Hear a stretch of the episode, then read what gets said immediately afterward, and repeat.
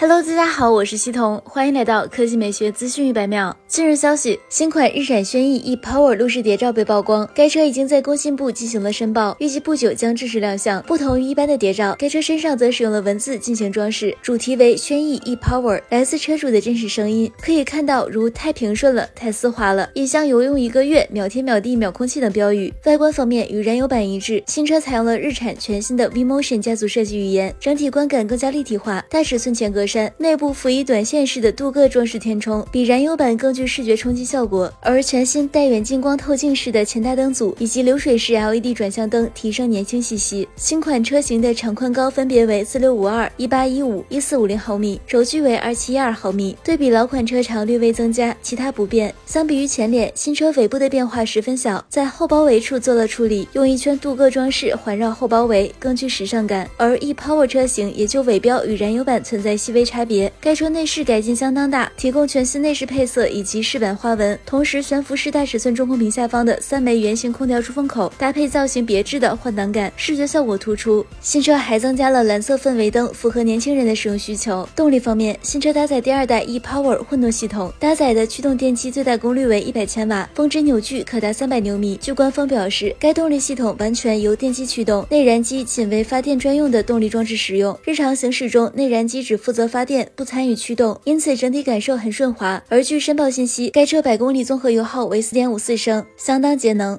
好了，以上就是本期科技美学资讯每秒的全部内容，我们明天再见。